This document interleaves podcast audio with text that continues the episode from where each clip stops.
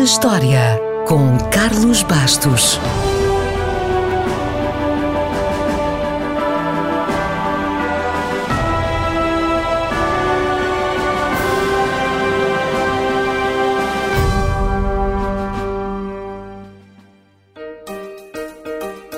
A 16 de dezembro de 1497, Vasco da Gama já tinha passado pelo Cabo da Boa Esperança e navegava rumo à Índia, junto à costa da atual África do Sul.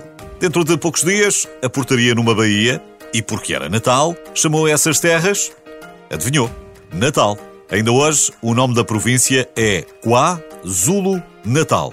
Zulu, porque esta é a região da mais forte etnia negra sul-africana. O seu rei mais conhecido foi Shaka e se cresceu durante os anos 80, de certeza que ainda se lembra da série Chaka Zulu.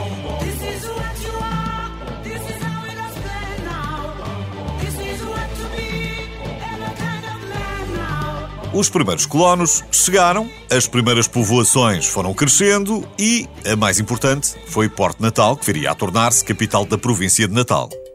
A cidade mudaria o nome de Porto Natal para Durban, no século XIX, em homenagem ao governador da cidade do Cabo, um tal de Benjamin Durban. Ora, para além de ser um porto estratégico, Durban revelou-se um bom lugar para plantar cana-de-açúcar. E para esse trabalho duro vieram muitos indianos. Durban Antiga era a capital de 90% dos indianos da África do Sul e muitas terras próximas eram exclusivamente povoadas por indianos. O mais famoso entre eles terá sido um jovem advogado aí desembarcou no final do século XIX para uma estada que seria, pensava ele, curta. O jovem, que viajava de comboio para ir assistir a um julgamento, foi obrigado a sair da carruagem de primeira classe porque não era branco e achou que a experiência merecia ser aprofundada. Entre outras coisas, este indiano fundou um clube de futebol em Durban, cidade que é o berço do futebol sul-africano. Aliás, Portugal jogou lá no Mundial. Só 20 anos depois, é que Gandhi regressou à Índia já com o seu programa de ação da resistência passiva bem treinado.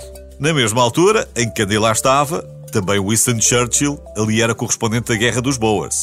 Foi feito prisioneiro, escapou com sorte para Maputo e regressou a Durban para contar a história à sua maneira. E também na mesma altura, um jovem lisboeta, enteado do cônsul português, estudava em Durban. Este jovem, que viveu e estudou na África do Sul até aos 17 anos, chamava-se Fernando Pessoa. Aliás, existe numa praça de Durban um busto do poeta, com o seu chapéu e o laço, onde está escrito: Ó oh mar salgado, quanto o teu sal são lágrimas de Portugal. certeza que Vasco da Gama, 500 anos depois de ter batizado a terra de Natal, teria aprovado estes versos.